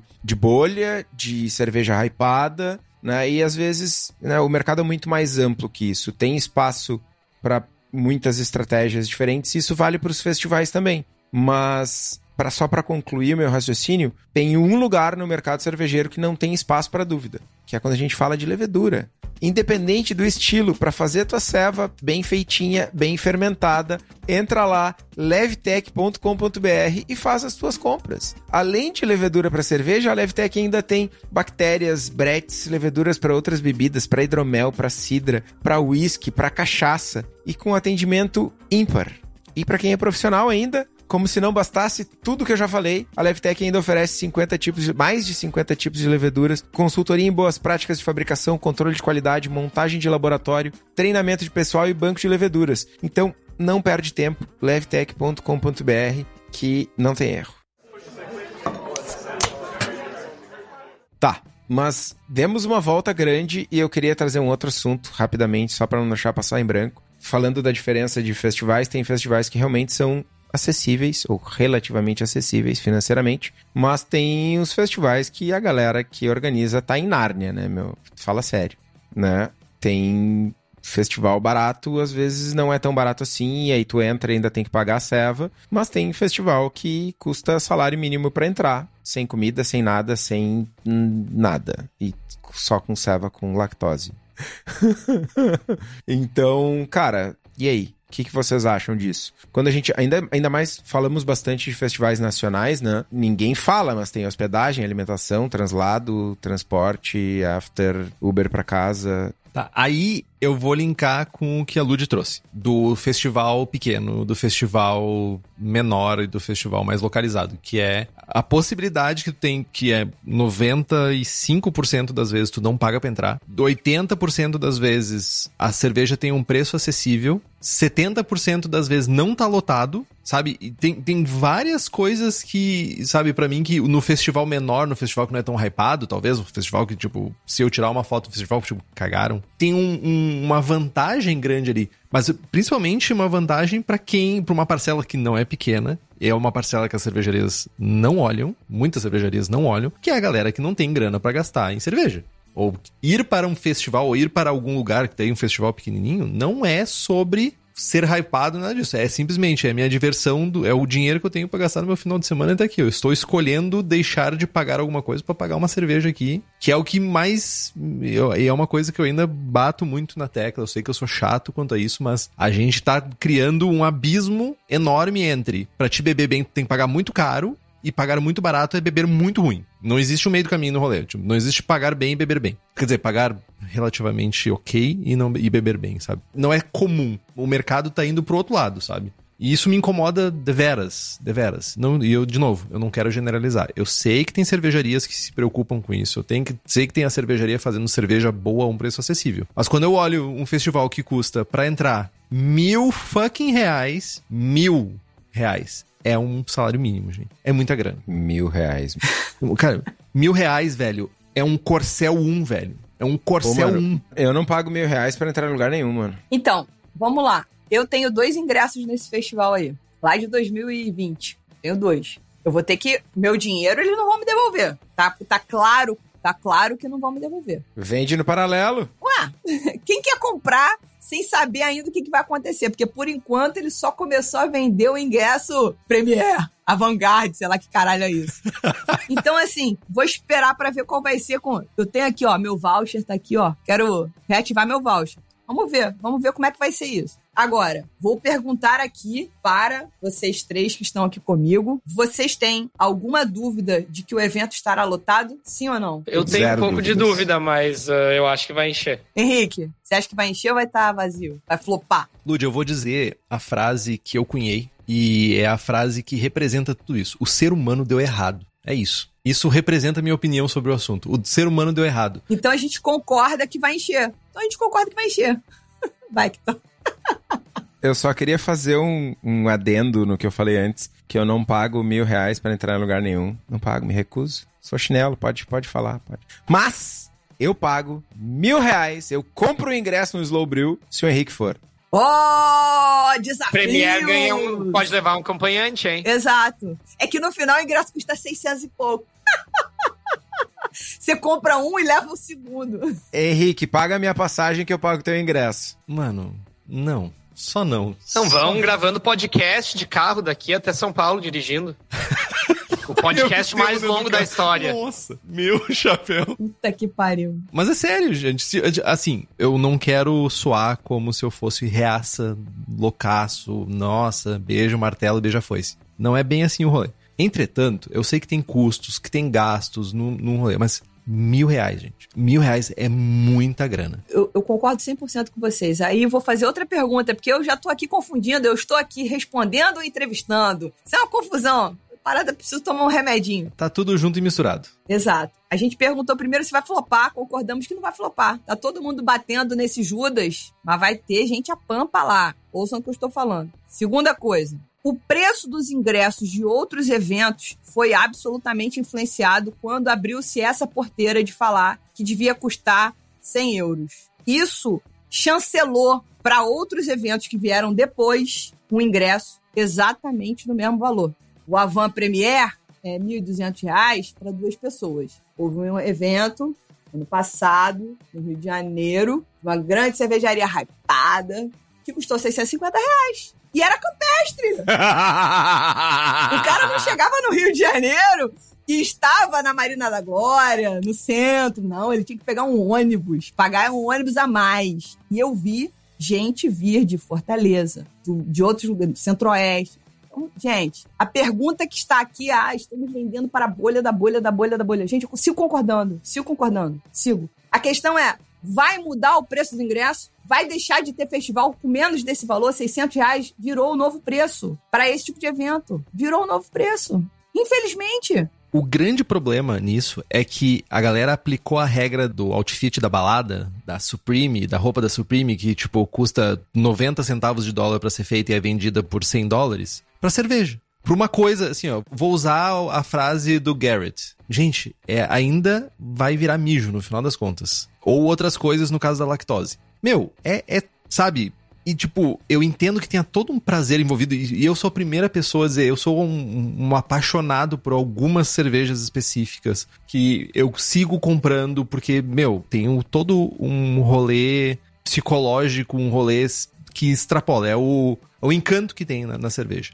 Mas eu me recuso, eu me continuo me recusando a acreditar que é, é pelo encanto, sabe? É, para mim, pagar mil sei lá, 600 reais. Ou mil conto pra ir, é mais pra dizer que eu posso pagar essa grana e eu posso ir, e isso faz com que aumente o preço dos rolês e quem não tem grana não vá nos lugares porque, tipo, é caro. Eu, minha opinião Cara- é que assim, em primeiro lugar, se tem público pra pagar e estão pagando, cara, se o, se o preço tá alto e não quer, é só não ir, velho. Que que é- qual é que é a maneira de tu brigar com o preço de alguma coisa? É tu não ir. Aí eles vão ter que baixar o preço, é assim que funciona o mercado, né? Então, tipo, agora, se tu é o dono do festival, eu nunca, nunca organizei festival, imagino que deve custar uma grana pra caralho tu organizar um festival em São Paulo. Cara, tu tem que ganhar dinheiro em cima do troço. Tu tá co- e tu tá cobrando, as pessoas estão pagando, quem tá fazendo o tu vai cobrar mais. Tu vai cobrar menos porque, ah, não, porque eu quero que as pessoas se divirtam, eu quero grana no bolso, é um negócio, tá ligado? O negócio tem que ser viável. Então, assim, concordo que é caro, mas, tipo, se é caro, a gente não vai. E se quantidade suficiente de pessoas não for, o festival vai escambalear e as pessoas vão ter que pensar melhor na próxima. É assim que, que vai funcionar, tá ligado? Tem outras opções mais baratas. E, de novo, pense assim, cara, quanto é que vai custar pra tu ir passar bebendo no EAP das duas da tarde às 10 horas da noite? Quanto é que vai sair do teu bolso aí? Tu não vai gastar menos que 800 pila. Não vai. Tu pagou 600 pelo festival, bebeu quanto tu quer, com um monte de coisa especial que tu não em outro lugar. Pra quem, tipo, pra quem tá indo, já gasta esse dinheiro no fim de semana bebendo isso de cerveja, tá ligado? Esse que é o troço. Pra gente que não gasta isso, sim, concordo. Também não. Até porque, assim, as bebidas que as pessoas estão servindo nesse festival normalmente não é o que eu quero ficar bebendo. Então, o que eu quero ficar bebendo não custa tão caro. Então é outra pegada, mas assim, preço é preço, cara. Quem dita Porra, o preço é o mercado. Até porque você vai ali e enche o copo ali rapidinho, né? Inclusive, porra, cadê, esse... ah, cadê a caneca? O Porra, copo tá vazio já. entendeu? Ô, Dani, tu tem que encher a caneca aí pra eu ir pegar uma serva pra mim, velho. Eu vou terminar que daí a gente vai. Boa, me ajuda. Mas assim, o- eu sei que o capitalismo venceu, mas eh, eu só, eu só queria ressaltar que existe essa dicotomia do pagar barato e tem a dicotomia do pagar caro, mas o, o que eu gostaria de ter um pouco mais de insumos e, talvez no futuro isso vire talvez pauta da, da pesquisa lá do Surra de Lúpulo, mas a, a gente tá criando um gap, e a, e a gente mesmo, porque eu acabo também eventualmente pagando caro numa cerveja que talvez não merecesse estar sendo recebendo esse valor aí. Mas enfim. Paga caro pra tomar o ar de Nuremberg, que eu sei. Nuremberg não, é Bamberg, me respeita. É Bam- Bamberg. Nuremberg. E, tipo, Bamberg dá pra beber água do rio, velho. Tipo, é o rolê. é- As impurezas do rio é cerveja. Mas tudo bem, esse é meu rolê, tá ligado? Tipo, esse é meu rolê. E eu sei que é caro isso, mas eu não faço isso o tempo todo e, enfim, tem outras coisas em volta. Vou viajar, vou fazer tudo isso, sei lá. Classe média também merece ter férias. Mas o rolê é esse gap. Pra mim, vai sempre ter no mercado a galera fazendo cerveja super barata, cheia de diacetil, lá um caldo de cana nojento, e vai ter a galera fazendo a cerveja super hypada, cara, que custa 90 reais a lata e não sei o que mais, que tem, sei lá, olho de peixe dentro da cerveja. Chiclete. É, chiclete, sim. chiclete. Que é azul. Que é azul e que tem a textura. A textura da cerveja, velho. A textura. E tem a meiuca. Não, a aquilo ali é muito nojento, tá louco.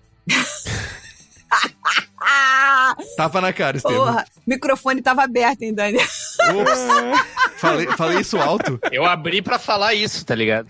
Tava fechado e eu abri pra falar isso na cara dele. Mas tem a meiuca. Pô, eu- desculpa te interromper, Henrique, já interrompemos, azar. Saiu aí uma foto, o Dani me mandou uma mensagem no privado. Bah, meu, vou acabar com a amizade.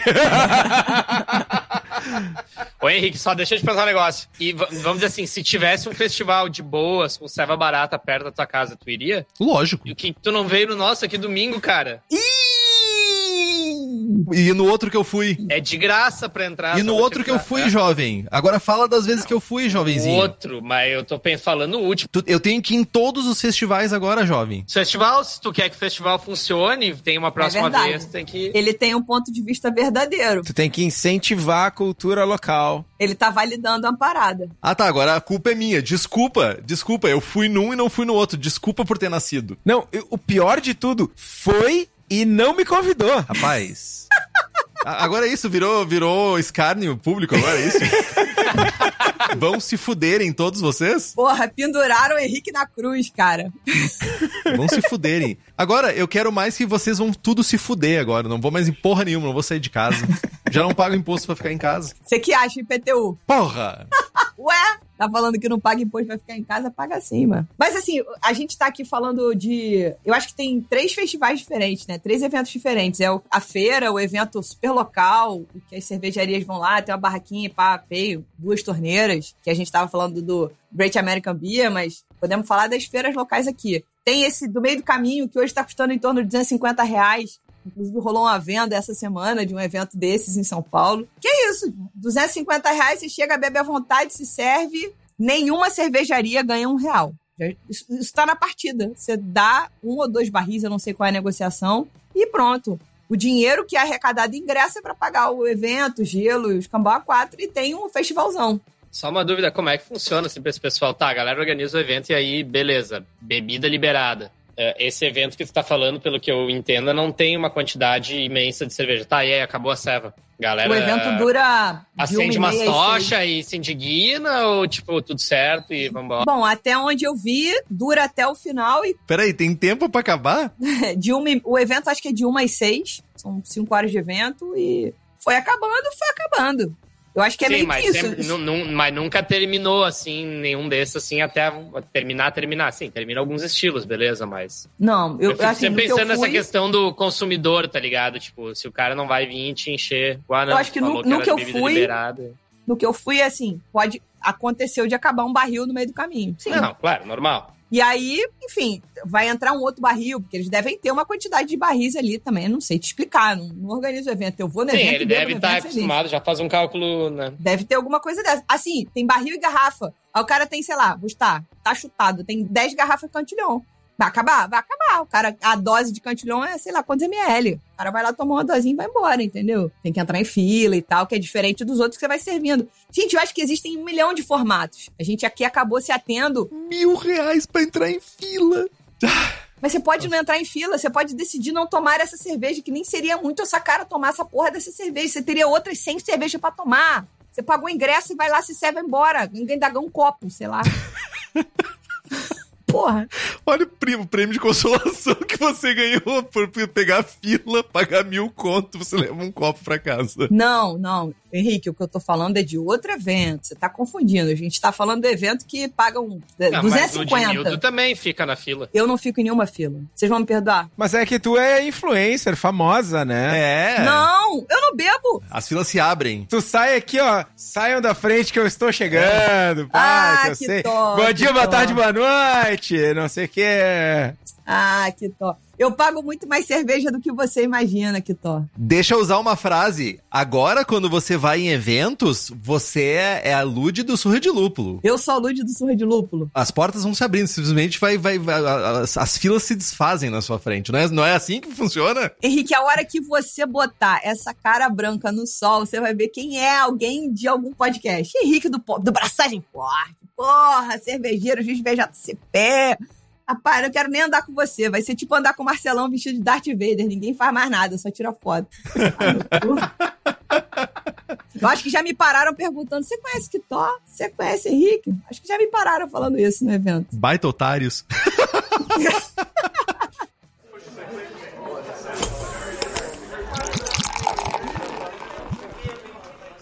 Tá, então eu acho que agora é o momento exato pro Henrique fazer, abrir o coração e falar do nosso amigo Daniel, enquanto eu e o outro Daniel vamos buscar uma cervejinha. Não caiam da escada, por gentileza. Mas sim, você tava se perguntando se tem alguma coisa que eu pagaria, um dinheiro, um... Cara, eu pago por qualidade, eu pago por excelência, e a excelência está onde? Na cerveja da casa. Cerveja da casa produz equipamentos de altíssima qualidade, só o top, o creme de la creme cervejeira para fazer cerveja na sua casa. Então, se você tá procurando equipamento, se você tá procurando insumos, se você tá procurando tudo que você quer para fazer cerveja na sua casa, a cerveja da casa tem e o Daniel assinou lá, foi lá, fez tudo para te fazer o que tu precisa. Quem é da região metropolitana de Porto Alegre, tu pode dar um pulo no espaço da Cerveja da Casa, que é lá na rua Paracatu 220, no bairro Igara, em Canoas. E se você não é da região metropolitana, você tem a vantagem de ter o site cervejadacasa.com e você consegue ter acesso a basicamente tudo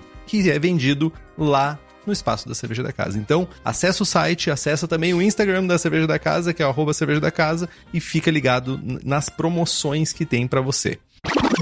Joia! Depois de eu dar o meu rage, que, e depois de ser exposto pelo Dani, que os festivais vão continuar existindo, mesmo que tenha um pouco de mudanças de propósito aí, talvez festivais mais para aparecer, mais para ser hypados, festivais que continuam ser para vender cerveja, mas a grande verdade, e a gente acaba chegando nessa conclusão mais vezes do que a gente gostaria no final dos salas de braçagem, o mercado se adequa ao consumidor. Essa que é a grande verdade. Se tem alguém indo para festival caro, é porque o consumidor paga para ir a festival caro.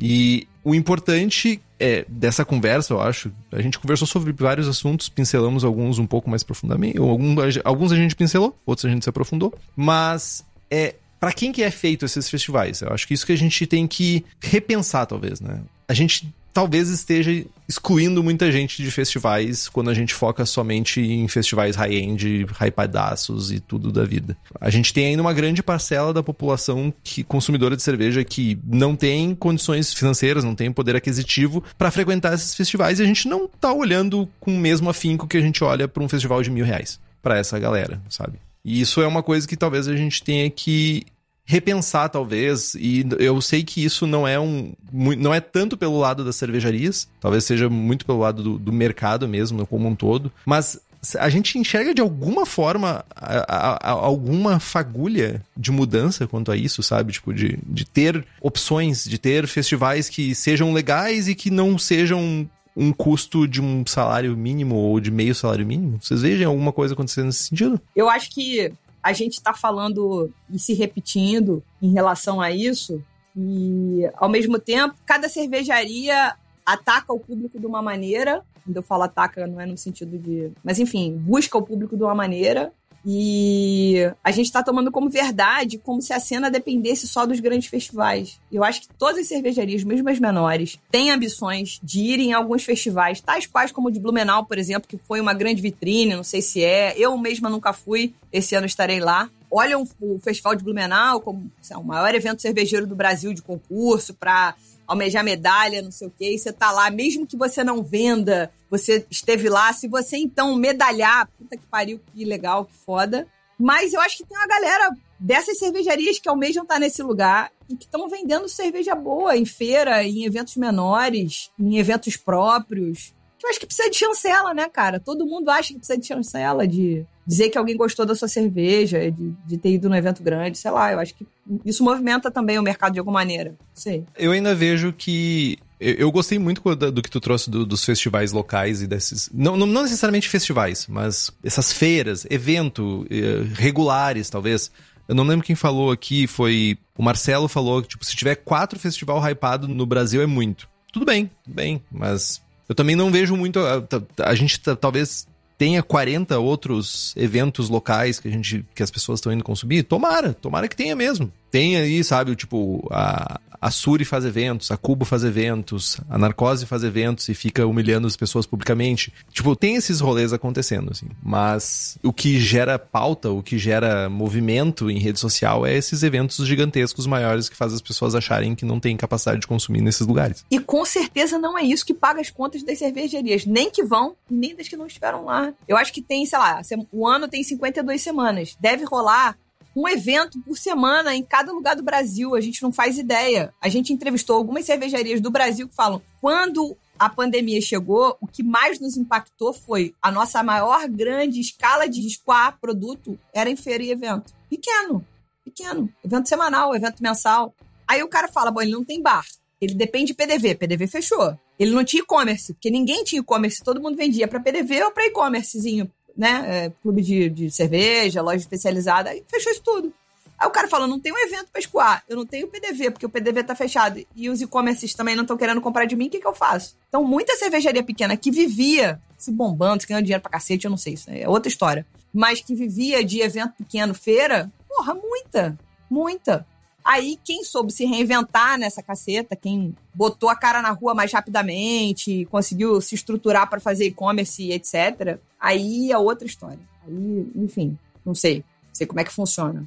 É, e aí entra numa seara que, tipo, eu sou tanto eu quanto tu, Lud, a gente acaba num lado que é ser consumidoras, né? A gente Consumidor. acaba só uhum. olhando para um lado que é, eu quero consumir cerveja, sabe, um preço legal, que eu não quero, sabe, ter que me posicionar no tipo, não, eu vou investir para beber cerveja. Não, eu só quero beber cerveja, tá ok. Mas eu também entendo que tem esse outro lado também, que é as cervejarias e a sua sobrevivência, né? Que não é um, um rolê fácil, né? Então, é, é um equilíbrio bem difícil, eu imagino, assim, de ser mantido. Sem dúvida. Uma coisa que passou o episódio todo, eu queria ter trazido antes, é que tem alguma coisa desses eventos menores em Porto Alegre tinha um evento, o Seva no Total, que era um, um, evento que passou por alguns. Ah, rolou umas tretas aí nos últimos anos, inclusive troca de propriedade do evento e do nome. Ah, uma, uma treta sinistra. Mas que era um evento que tinha aí de 30 a 35 cervejarias, dava umas 10, 15 mil pessoas.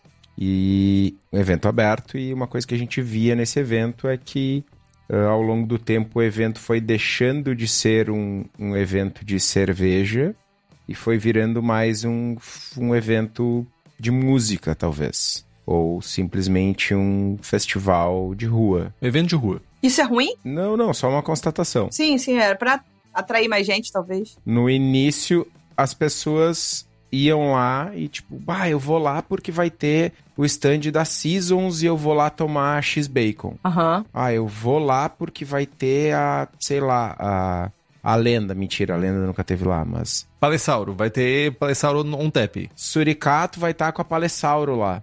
E eu, pá, preciso tomar uma Palessauro. E passou a ser um negócio tipo, ah, vai ter cerveja e vai tocar a banda tal. Então eu vou porque tem a banda. E aí a galera entrava no supermercado, comprava um isopor, comprava um, uma caixa de Heineken, gelo, metia dentro e ficava ali vendo a música. Entendi. E, enfim, as cervejarias acabavam vendendo também, mas o rolê todo é que as pessoas deixaram de ir ao evento para tomar cerveja enquanto um produto específico. E passaram aí pro evento porque era um evento, que tinha gente, porque não sei o que, e para tomar alguma cerveja. Qualquer cerveja. Acho que tem vários motivos pelo quais os festivais estão mudando e, e, e etc. Assim. Então, né, a gente não fala muito também dessa questão disso, né? O quão difícil a gente está fazendo para o consumidor comum que só quer tomar uma ceva saber o que ele quer tomar, ou saber, sabe, a gente dificulta, né? Cada dia é uma cerveja diferente, um estilo diferente, um nome não sei o quê. É que a cerveja vira conveniência ali, tipo, não é mais o ponto principal ali. É que, sei lá, na minha opinião, de novo, tá todo mundo, 90% do mercado tá preocupado em agradar meio por cento do- dos consumidores. Que é aquele meio por cento que, que é os fazedores de mercado, vamos dizer, a galera tá mais preocupada com a opinião alheia do que em fazer dinheiro. Eu sei disso porque eu já fiz isso também. É impressionante, eu achei que eu fosse concordar menos com você, Dani, nesse programa do que a gente concordou. Viu só? Olha só, não, meus amigos. Não, mas eu acho isso mesmo. Eu acho que dificulta muito. Nessas feiras, nesses eventos locais que o que Tó citou, por exemplo, não tem como você proibir do cara chegar lá com o isoporzinho dele. É o que ele consegue fazer no final de semana dele. Sorte se ele conseguir tomar uma cerveja da Suri num evento desse falar, cara, que legal, tá num preço bom, eu não preciso trazer o isoporzinho e consigo consumir aqui. É uma forma de alcançar um público que você não alcançaria. Óbvio que se o cara que ia no evento, ponto, que você tá falando é muito mais de gente que não iria no evento e começou a ir por conta de ter um show de música, por exemplo, do que o frequentador assíduo. O frequentador assíduo desse evento vai e vai tentar tomar o que tiver, não? É que aí é que tá. O frequentador assíduo deixou de ir. E aí teve um movimento ao longo dos anos da produção do evento e das, de todo mundo. Tipo, ah, o frequentador assíduo, o cara que vai tomar a Palessauro não vai mais. Quem que eu consigo atrair? Ah, eu boto uma banda mais cara, mais hypadinha, e aí o perfil de público do evento vai mudando gradativamente. Só que a, a grande questão é, o Dani fala, ah, o, o frequentador assíduo não vai mais porque não tem mais a Palessauro, agora tem a Goiabinha, ele queria a Palessauro. É por isso mesmo? Não, não, não. Vou eu bot- disse que isso pode ser um fator que, assim como aquela questão de, tipo, hoje em dia ser mais fácil conseguir cervejas praticamente em qualquer lugar, ou pedir de casa, enquanto antes tu tinha aqui num festival pra conseguir algumas marcas que você não conseguiria de outra maneira. Cara, tem uma, uma história que, que o Fred fala. Flintstone? Não, Fred, meu sócio. Pois é, obrigado, porque as pessoas não sabem. Fundador da Distrito, meu sócio. Vai, vai ver, tem uma coisa que o Fred fala, yabalhado. tu perdeu muita chance de falar isso, cara. Muita chance. Ai, gente. É a melhor piada ruim que eu vi hoje. Não, porque tu acha que Tó tem a Palessauro, ele já sabia, tá ligado? Que ele ia ser sócio desse cara 5, 10 anos atrás. Exato. Tem a ver com os Flintstones. Mas o que que o Fred falava? O Fred, meu sócio, fundador da Distrito, que era um brew pub, ele tem um- uma história que é muito reflexo de como o consumidor não sabe o que quer. Que é o seguinte: na Distrito vendia só pizza. O rango era pizza. Tinha umas pizzas foda, pizzas diferentes e tal. Pizza. Muito foda. Sempre quis ter um pico que só vendesse pizza. Enfim. E aí, todo mundo chegava lá, dia sim, dia não. Porra, mas tinha que ter um hambúrguer. Ah, o hambúrguer, o hambúrguer, o hambúrguer. Aí na porra do dia do hambúrguer, vendia dois hambúrguer e 60 pizzas. Mano, cliente não sabe o que quer, velho. Vocês não têm podcast, não? Cara, às vezes Porque- as pessoas só tão, tão afim de te dar uma dica, que daí eles vão vir e vão dizer, ah, tu tinha que ter um hambúrguer aí. E aí o hambúrguer é a primeira coisa que vem na cabeça de todo mundo e é isso, te falam que tem que ter um hambúrguer. Mas eu acho que isso serve pra qualquer negócio. Qualquer negócio. Já chegaram pra mim e deram todas as dicas de podcast que vocês possam imaginar. Imagino que pra Kitoy e Henrique idem, não? Ninguém dá dica pra vocês? Não, só mandaram a gente parar de fazer mesmo. Tipo assim, ah, desistam. Hoje me mandaram pintar o cabelo de amarelo. Eu olhei, tipo, Cabelo de quem? do Henrique deve ser, né? Assim, eu acho que toda vez que você tem um negócio, você tá realizando alguma coisa, sempre tem alguém pra chegar e falar assim: você podia fazer assim assado, não? Mas nesse caso específico eram os clientes da casa que pediam, não era alguém. Ué, quem chega pra mim e fala que queria que eu fizesse alguma coisa no Surra de Lúpulo é quem ouve Surra de Lúpulo, pô. É quase falar assim: olha só, você tá fazendo um podcast, agora faz o show da Xuxa. Porra! Eu topo, hein? Então, Essas assim, coisas tu não fala no teu podcast, né? Só no dos outros. claro que eu falo, gente. E eu tenho que falar não pra um monte de gente. Ué, ninguém chega pra você na narcose e fala assim, cara, você tá fazendo um monte de cerveja boa, lager fresca, nananã. Por que, que você acha de fazer, sei lá, planta cacto? Porra! Ninguém tem uma sugestão boa pra você? Eu tenho. Ninguém tem uma sugestão incrível. Você está perdendo a oportunidade sensacional. Eu tenho uma sugestão fodida pro Dani. Tu precisa fazer a German Latte. Por favor, Não, faça isso. uma Rauch Beer. Cara, não, o pior que é que assim, depois que- do que eu vi que vocês fizeram, eu entendi que não é brincadeira, tá ligado? Não é, não é? Que era pilha. Meu, o Zonta, cara, quando ele cruza a fronteira ali pra entrar no Rio Grande do Sul, bah, a galera já liga o alarme, velho. Fica feio o rolê pra ele aqui. ele tem que pedir visto pra entrar, cara. É feio? bah, quando foi a última vez que esse, que esse bichinho aqui fez uma papagaiada? Ah, faz um mês. Ah, beleza, deixa ele entrar. Senão, não é assim. Tá, e como é que vocês não chamaram a cerveja de Sacramentos? Porque essa vai ser a com mentos. Porque, porque é chiclé. E eu te dei de graça agora o nome, caralho. Pior é que eu não quero nem pedir uma lata, tá ligado? Pelo nome da serva. Mano, não tem mais, mano. Eu não tomei a cerveja envasada. Até porque não é cerveja, né? E tá todo mundo reclamando que não vende nada, que porra, a cerveja não dá dinheiro. Meus amigos, isso é tudo. Cortina de fumaça. Ah, porra, não dá, Dani. Pelo amor de Deus, você tá fazendo o que então? Jesus! Henrique, que tó, você tá fazendo o quê? Você tá ganhando dinheiro, gente. Ele era bilionário. Eu tô me estressando. Ai, gente. E tomando cerveja boa. Isso, isso eu não posso negar, tô tomando Ah, cerveja boa. não, New gente. Zealand Pilsner. Dinheiro é uma questão bem complicada. Você tem outro emprego? Você, Dani, tem outro emprego? Eu tenho. Podcast. Podcaster. Fudeu.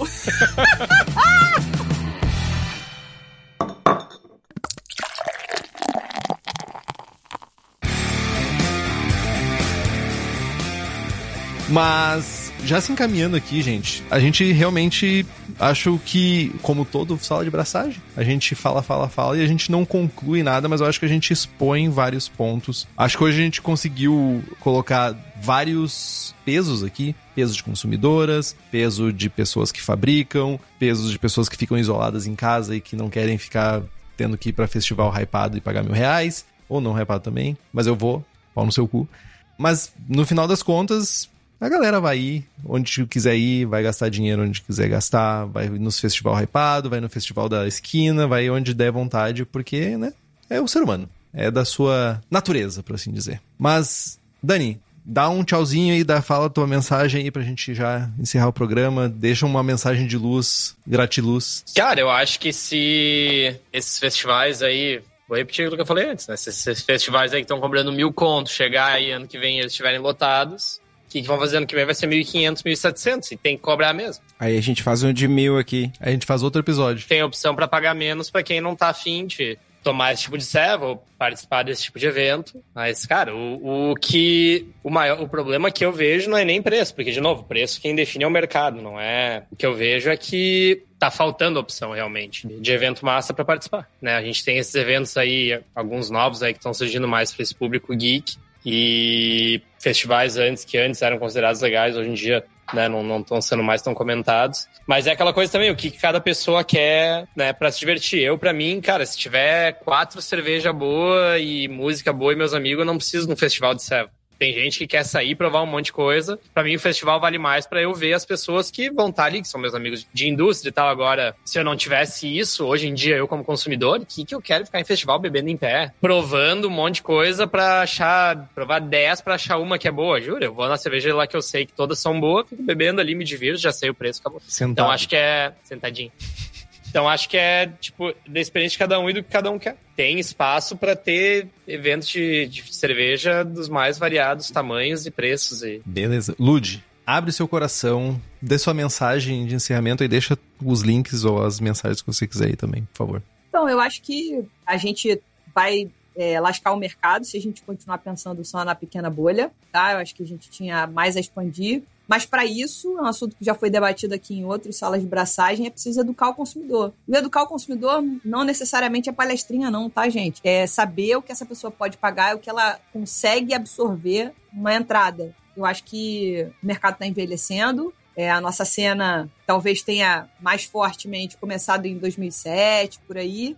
E lá se vão aí 16 anos. Tá mais do que na hora da gente pensar que esses cervejeiros que lá em 2007 tinham uma idade, têm outra, e que estão achando que todo mundo quer a mesma coisa que eles querem agora que eles estão com, sei lá, 50. Então, cadê essa galera que tá com 18 entrando? O que, que eles querem beber? Qual é o tipo de cerveja que eles querem? Não tô falando só de estilo, tô falando de propósito, tô falando de como é que se alcança essa juventude. Não sei. Sei que eles não têm dinheiro ainda, como a maioria da população. Então, as feiras locais, os eventos menores, vão conseguir formar essas pessoas? Talvez, mas eu acho que precisa de um esforço de aumentar o público e, e furar a bolha e etc. Então, eu acho que o evento de R$ 1.200 vai estar lotado. assim como o evento da outra cervejaria também fez aqui no Rio de Janeiro, que foi campestre também, esteve lotado. Eventos que cobram um ingresso menor e que cobram a dose lá dentro é um formato de evento, que é o caso do Mundial do Labier. Eventos que são na rua que não cobram nenhuma entrada e o cara paga o que consumir lá dentro é um outro formato de evento. Eu acho que tem tanta opção e a gente está se apegando em, em, em pequenas situações, entendeu? Tem espaço para todo mundo. Vamos que vamos. Ouçam Surra de Lúpulo também. Mas ouçam Braçagem Forte, fortaleçam um podcast do coração, isso que importa. Obrigada pela oportunidade aí, foi ótimo. Muito obrigado, Lud, muito obrigado, Dani, por mais uma vez estarem aqui, mais uma vez disporem de tempo pra gente ter essas discussões para evoluir, né? Acho que é sempre para ir para frente, nem que seja um passinho de cada vez, dá dois pro lado, um para trás, aí dá mais dois para frente. Estevão, quer dar uma mensagem de sucesso, uma mensagem de gratiluz também? Frequentem os festivais, jovenzinhos. Vamos tentar levar o Henrique para o Slow Brew. Não, velho. Fazer um crowdfunding. Me leva pro Festival de Feliz. Mano, tá aí. Vocês, jovens apoiadores de Braçagem Forte, eu vejo todo mundo, todo dia, reclamando. Ah, é porque eu tenho ingresso Premier Vanguard, não sei o que, beriri bororó. Você que não sabe o que fazer com seu ingresso, faça uma doação. Eu levo o Henrique. Eu levo, seguro pela mão, dou pastry stout, seguro a mão dele até a porta do banheiro, faço o rolê todo. Mano, imagina o Henrique loucaço de pastry stout, mano. Ai, imagina minha cara de fudido. Meu, ia ser lindo, épico. Cervejeiros sem fronteiras. Né? Imagina, ima- imagina o Henrique com uma cadeirinha de montar, assim, dando 10 passos, abre a cadeirinha de montar e senta. Bota aquela GoPro no peito aqui, assim, pra a perspectiva do Henrique aqui. assim. Bah, ô, mano. A, a perspectiva, todo mundo aglomerado lá no meio, o Henrique isolado num canto. Cara, Essa é a perspectiva do Eu Henrique. caso, eu caso um dinheiro aí pra levar o Henrique, hein, gente. Eu caso também. Gente, casa dinheiro pra eu ir pro Festival de Feliz, gente. Comer cuca. Mas aí, se a gente levar o Henrique com tudo resolvido, tudo pago, certinho, ele tem que ficar do começo ao fim, sem reclamar. Não, é Porra, Nossa, pior ainda. Meu, fechar, apagar as luzes. até as 11. É, exatamente, gente. Depois tem que almoçar, tem que achar um lugar pra almoçar, tem que tirar uma, uma siesta depois do almoço, tirar os tênis pra ficar mais confortável. Não, ô Henrique, eu quero que fique gravado, registrado. A gente vai fazer, surgiu um ingresso, uma passagem de avião, e tu vai pro Slow, e tu vai dizer assim, tu vai dizer Não, agora, não, olhando não. pra câmera 2, paguem que eu vou. E Isso, tira uma vai, selfie com a sucuri.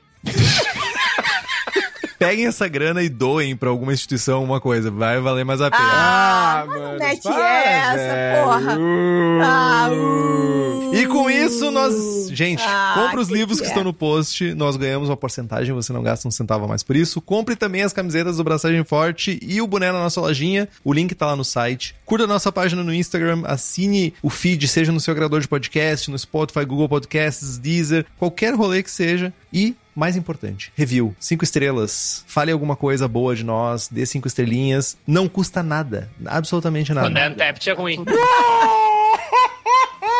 O meu rolê é podcast, o teu é cerveja. Assim que é. Vamos começar Notinha pro podcast agora. pode, só pra cerveja que não pode. Exatamente. Mas é que daí, mas aí tá o negócio. Meu rolê é podcast. Agora, se o Estevão, aí ele pode fazer o rolê dele. Tem dúvida, sugestão de pauta, crítica, quer anunciar a sua empresa, seu produto, e-mail para contato arroba braçagemforte.com.br ou mande uma mensagem pra nós no Instagram. É isso, gente. Braçagem Forte? Braçagem forte. Braçagem forte.